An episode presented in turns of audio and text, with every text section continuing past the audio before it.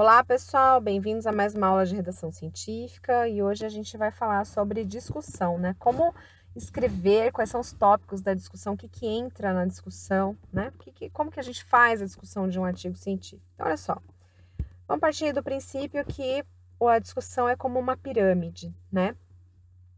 Então, é, as, é, a gente tem assim, a base empírica, né? Vamos ler de baixo para cima, tá? A partir da base.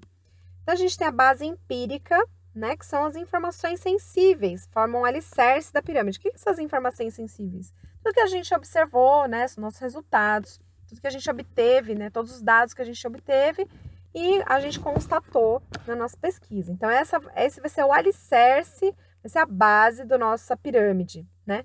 As informações teóricas, elas vêm da base, né? A gente vai fazer essa discussão teórica a partir dos resultados, né? A discussão a partir dos dados que são o alicerce da pirâmide, tá? Então, a gente vai inferir a partir do que a gente observou na discussão. E essas informações aumentam o seu teor de generalização conforme a gente parte lá da base para o topo. Então, no topo, nós temos as generalizações, tá? Vejam que, então, proporcionalmente, a gente tem que ter muito mais dados, né, que é a base, nossa discussão ela tem que ser muito mais pautada na base empírica, né, nas nossas observações, nas nossas constatações, do que na generalização. A generalização é como se fosse mesmo a pontinha da pirâmide, a cerejinha do bolo, tá? Além de pequena, né, além de muito pontual, apesar de, da palavra generalização, parece um contrassenso, né, mas a generalização ela tem que ser muito, tem que tomar muito cuidado, né, para a gente não extrapolar demais e ela tem que ser se basear, né, num alicerce bem sólido. Então vejam, né, fazendo ainda a analogia com a pirâmide, se a gente falta, se a gente se temos uma falta da base, né, se os dados são insuficientes para para construirmos o alicerce da pirâmide, a pirâmide vai ruir, ou seja, a nossa discussão ela vai ser um fracasso, tá? A gente vai ver isso mais para frente. Enquanto que se a gente lá no topo exagera nas generalizações, né? Aí a gente vai ter algo muito longo, muito, muito tão, tão é, extenso, né? E tão generalizado que ela vai ser impossível de, de se acreditar, né? Vão poucos dados empíricos, empíricos e muita referência teórica vai dar problema na hora do aceite do artigo. A gente vai ver isso aí. Olha só. Voltando para a pirâmide, né? A base empírica, então, é aquilo que a gente observou, que constatou concretamente, né? E a gente aceita que existe, que faz parte do mundo natural. As conclusões teóricas, né, ao longo da discussão, é aquilo que a gente infere, né, nossas conclusões a respeito do que a gente observou, né, ou dos nossos resultados. Então, quanto mais gerais as conclusões, maior a chance de que outras ideias ou informações entrem no sistema né, da discussão e as neguem. Então, se a gente generaliza demais nossa conclusão, a chance dessa conclusão ser refutada é muito grande, tá? Ao passo que, se a nossa conclusão estiver bem próxima da base empírica, mais segurança para as conclusões a gente vai ter, né? E menos a gente vai falar sobre o objeto da pesquisa. A gente vai se restringir a um pequeno conjunto de elementos do, do mundo natural. Então, é assim, tem então meio termo, né? Se a gente aproxima demais da base, a gente não consegue generalizar, né? A gente vai se restringir só aquelas observações, né, dos nossos resultados. Não consegue extrapolar as conclusões para uma realidade um pouco mais ampla, né? Ao passo que se tiver no extremo, na extrema no extremo ápice do, da pirâmide, a gente tem nossa conclusão refutada com facilidade. Então, qual que é a chave aqui? Né? Então, olha esse exemplo. O doutor fulano descobriu que a luz azul estimula, ó, estimula a liberação de um hormônio, né? E ele também descobre que a luz azul não afeta esses hormônios nas mulheres. Não afeta esse hormônio nas mulheres. Então, estão duas constatações, né? Na primeira constatação, quanto à liberação de hormônio, ele conclui o efeito nos homens, né? E no segundo caso, ele conclui que esse efeito não existe nas mulheres. Então, Se o doutor fulano consegue explicar por que ele esse mecanismo, né? Esse, esse estímulo acontece nos homens, ou seja, ou seja, se ele consegue encontrar um mecanismo, né, que acontece nos homens e não nas mulheres, a gente tem conclusões mais amplas, né? Com a base empírica do próprio estudo, né? Porque ele concluiu as duas coisas com base nos resultados dele. Ele ainda não está é, falando de literatura aqui. Ele está baseado simplesmente nos próprios fatos do próprio resultado, tá? Agora, se as conclusões forem baseadas em dados de literatura e não nos próprios resultados, estas precisam ser bases sólidas, senão acontece de o artigo ser rejeitado, tá? Então a gente tem que ter um equilíbrio aí, tá? A gente tem que ter uma, uma base empírica muito forte, ou seja, seus resultados têm que ser muito sólidos, tá? E a gente tem que ter uma discussão, né, uma, um referencial teórico muito bom. A gente tem que é, validar os nossos resultados na discussão com a literatura, né? E generalizar com bastante cautela. Então, é preciso ter uma noção clara de como as informações se relacionam entre si, né? Ao longo do artigo. Os métodos, os resultados, conclusões e os estudos da literatura. Só assim a gente consegue um discurso lógico com base sólida de dados, coerente com os dados e com a literatura, seja refutando ou colaborando alguma informação. Gente, isso tudo é baseado em é, filosofia, né? Que é a mãe da ciência. Então, por onde começar a discussão? Então, aqui é um passo a passo geralzão, tá? Primeiro você vai fazer um, um outline da discussão, ou seja, você põe tópicos, né? Aí você vai ter em mente qual é o seu tipo lógico de pesquisa se é descrição, se é interferência ou é associação entre variáveis, tá? E aí você vai escrever seguindo essa pirâmide, né? Pensando que você vai começar da sua base, né, dos resultados, para depois atingir a generalização. Então, depois que você já elaborou esse outline, você tem em mente o tipológico de pesquisa, né? Então, você já pode seguir os outros passos. Para cada ideia, para cada informação, escreva uma frase, tá? Para compor um parágrafo. E aí você faz esses outlines por, de, por parágrafo, tá? Escolha a melhor estratégia para apresentar o seu discurso.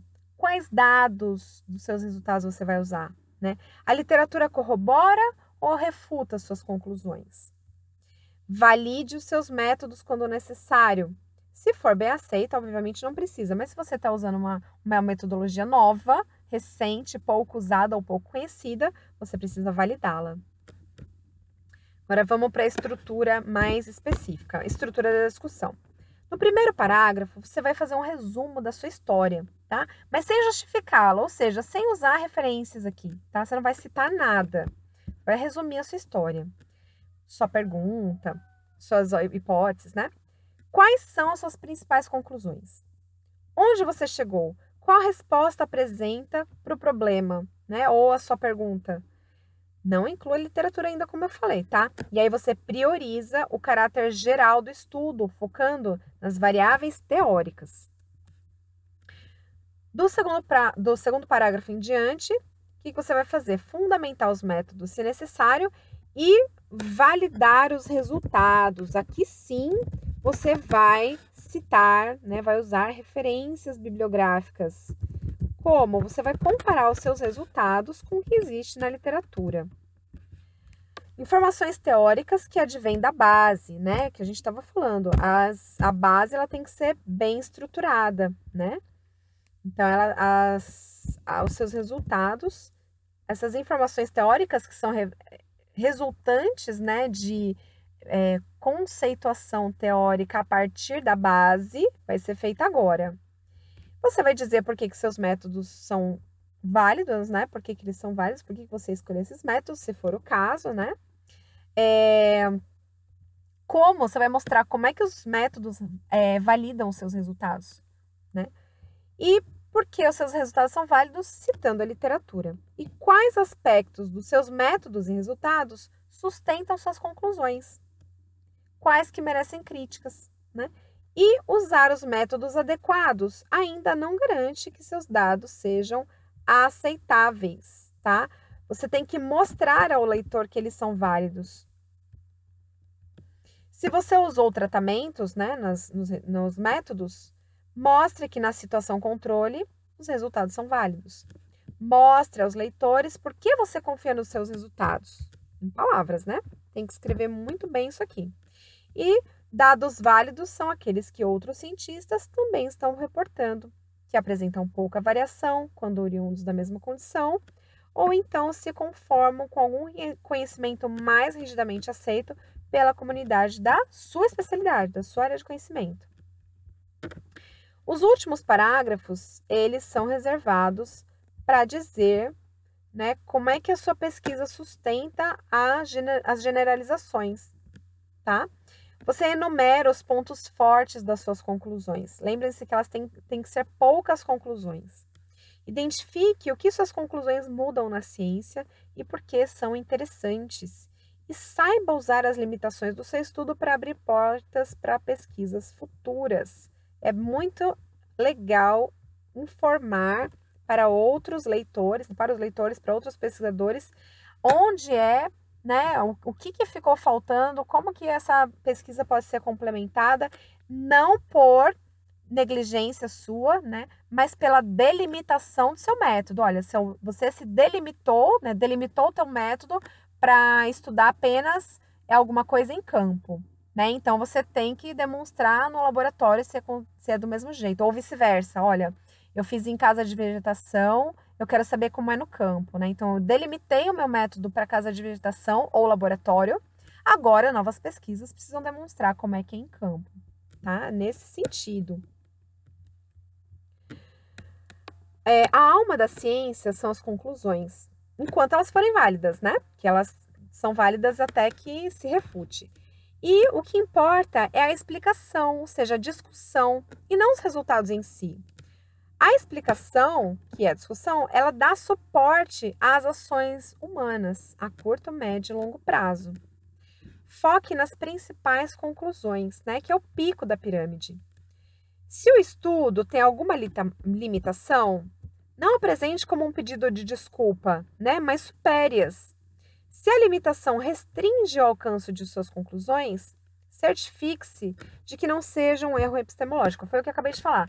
Quando você delimita o teu método, você tem que dizer, olha, meu método ele é limitado, foi limitado por conta disso disso. Limitado no sentido mesmo de delimitação espacial, temporal, número de amostras, tá?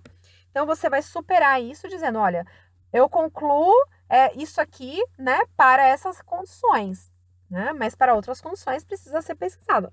É diferente de algo dar errado, por exemplo, por baixa amostragem, ou porque você não fez réplicas do seu, do seu estudo, né? É, ou porque deu um erro na. Você não preparou os reagentes direito, deu um erro no laboratório. Isso é erro epistemológico, tá? É um erro de método mesmo que você é, ou se atrapalhou, ou aconteceu alguma coisa que estava fora da sua expectativa. Isso é um erro é, epistemológico. É diferente de delimitação metodológica, tá bom? Tem que ficar bem claro. Se você cometeu um erro epistemológico, então você tem que voltar e refazer ou as análises, ou coletar dados novamente, ou aumentar o número de réplicas, enfim. Você tem que voltar para a pesquisa, tá? E não ficar justificando no trabalho que ele vai ser negado. Como eu falei, as limitações não justificam a ausência de conclusão, tá? A gente sempre tem que chegar a uma conclusão. É natural haver limitações que podem ser percebidas a partir dos métodos. Na discussão, ressalte apenas as limitações mais relevantes, superando-as, como eu falei, e, não é nem limitação, é delimitação, tá? Verifique se as limitações provêm de tamanho de amostras, técnicas, variáveis operacionais, né? Essas não são limitações, mas são inviabilizações, como eu acabei de falar. O mais comum é que uma limitação seja apenas um ponto que seu trabalho não resolve. Nesse caso, mostre esse ponto, mas reforce também o que ele resolve. Por exemplo, você usou em sua pesquisa indivíduos jovens e adultos não idosos, todos de classe social alta. Suas conclusões ficam limitadas a essas circunstâncias. e abre lacunas para estudos em idosos e outras classes sociais. E aí você mostra a alimentação como mola propulsora para, nova, para novas pesquisas, tá? Então, revisando. Es, é, escreva parágrafos conclusivos, tá? Conectados entre si. Sempre usem, façam uso da gramática para poder é, conectar as frases, não deixe elas soltas. Valide suas conclusões por meio de seus resultados e de informações válidas na literatura. É, as descrições, né? Conclua mostrando os elementos centrais que caracterizam o que foi descrito. Né? Valide essa caracterização e mostre seus avanços para a ciência.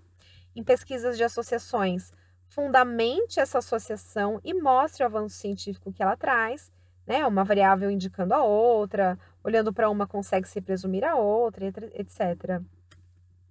Em estudos de interferência, mostre que as variáveis estão associadas entre si. Então, um, um, que é um requisito muito importante nessa relação. E indique um possível mecanismo, lembre-se disso. Trabalhos, né, é, pesquisas do, com interferência entre variáveis necessitam de um mecanismo demonstrado, tá? O menos especulativo possível. Você tem que ter certeza aí desse mecanismo. Se pelo tipo de variáveis a interferência for facilmente percebida, não precisa de mecanismos hipotéticos, que já está demonstrado. Bom, eles já estão demonstrados. Na discussão, você cita a literatura para mostrar onde está a base empírica das informações que você usou. Então, Espera-se que o trabalho citado tenha evidências empíricas sólidas, tá? Porque você vai comparar com outros trabalhos, né? Outros resultados. Mantenha o texto com fluxo, né? Como se você estivesse lendo uma história mesmo, escrevendo uma história para o leitor ler, né? Para ele tem que ter um, um, uma lógica, né? Tem que fazer sentido, né? Não pode ter frases truncadas. Ligue as validações de métodos e resultados ao mesmo tempo em que os apresenta. Tá?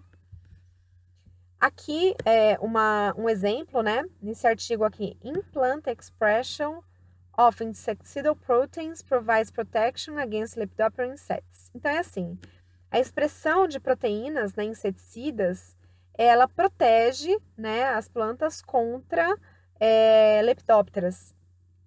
Olha essa discussão aqui. Essa primeira parte é a fundamentação teórica geral, né? Então, aqui, é, falando né, na, na, na, população mundial, né, tendo em vista a população mundial, a demanda por produtos alimentícios está aumentando dia a dia. É, ao mesmo tempo, aumenta né, o ataque de, de pragas e há uma necessidade para implementar estratégias avançadas para conter essas pestes, né, essas pragas. Então, olha aí, agora já vai para as variáveis teóricas. A combinação de proteínas tóxicas, né, é, com diferentes modos de ação é uma das ferramentas que está sendo usada para melhorar a resistência contra insetos mastigadores a longo prazo. Então vejam, Aqui a gente tem a base da pirâmide, né, a fundamentação teórica geral, e depois as variáveis teóricas, tá? Vejam que no primeiro parágrafo da discussão não tem referências. A gente vai começar a ver referências depois. E ainda aqui, né, a gente vê a validação dos resultados, depois vocês leem, mas aqui, olha, é o, o presente trabalho, né, foi, foi é, desenhado para usar uma técnica né, genética é, para avaliar a eficiência de duas proteínas, tá? E aí, depois, na parte verde, são os resultados que sustentam as conclusões. Então, veja que aqui está falando na parte amarela dos métodos que validam, validam os resultados e em verde os resultados mesmo que sustentam as conclusões, tá? Tá mostrando aqui por que, que os resultados são confiáveis. E aí, Aqui a discussão estrito senso, né? Então aqui sim, olha, tem um númerozinho com referências. Ali até, até a página anterior, né, não tinha referências ainda. A partir daqui vão começar a validação mesma dos resultados, tá? Então, dados similares foram obtidos em outros estudos. Ainda aqui a validação dos resultados, né, em azul, ou seja, o uso de lecitinas para controlar insetos E em laranja, validação dos resultados, que é a confirmação de doses com efeito tóxico. Aqui nessa parte, a indicação dos possíveis mecanismos de interferência. Olha lá, ele até indica modos de ação, são os mecanismos de interferência. E aqui no final, a fundamentação da interferência entre as variáveis, né? Fundamentação, que é a validação através de referência é, bibliográfica, tá com citação aqui de outros trabalhos. Então, aqui tem a fundamentação de doses versus inseto-alvo. No final, a conclusão, a gente tem aqui a aplicação prática e depois, em itálico, próximos estudos. Veja, uma discussão curta, simples, né? Bem sucinta, mas muito, como ela está muito sólida, né? Que ela está baseada nos dados empíricos, está muito sólida e ela é uma publicação da revista é, Nature, tá? Depois leiam com calma essa discussão para vocês verem como é que é uma boa discussão, tá? Aqui eu deixo também 10 passos para você escrever é, um artigo realmente ruim. Depois leiam com cuidado, tá? E aqui, como eu falei, a discussão, né? Qual que é o objetivo da discussão? É responder as perguntas que você levantou na sua introdução usando os resultados coletados durante a sua pesquisa. Então, a discussão é como um omelete, né? Você tem os resultados, que são os ingredientes crus, e aí você vai fazer discussão, né? Combinar vários ingredientes temperados e cozidos para ter um grande e gostoso omelete.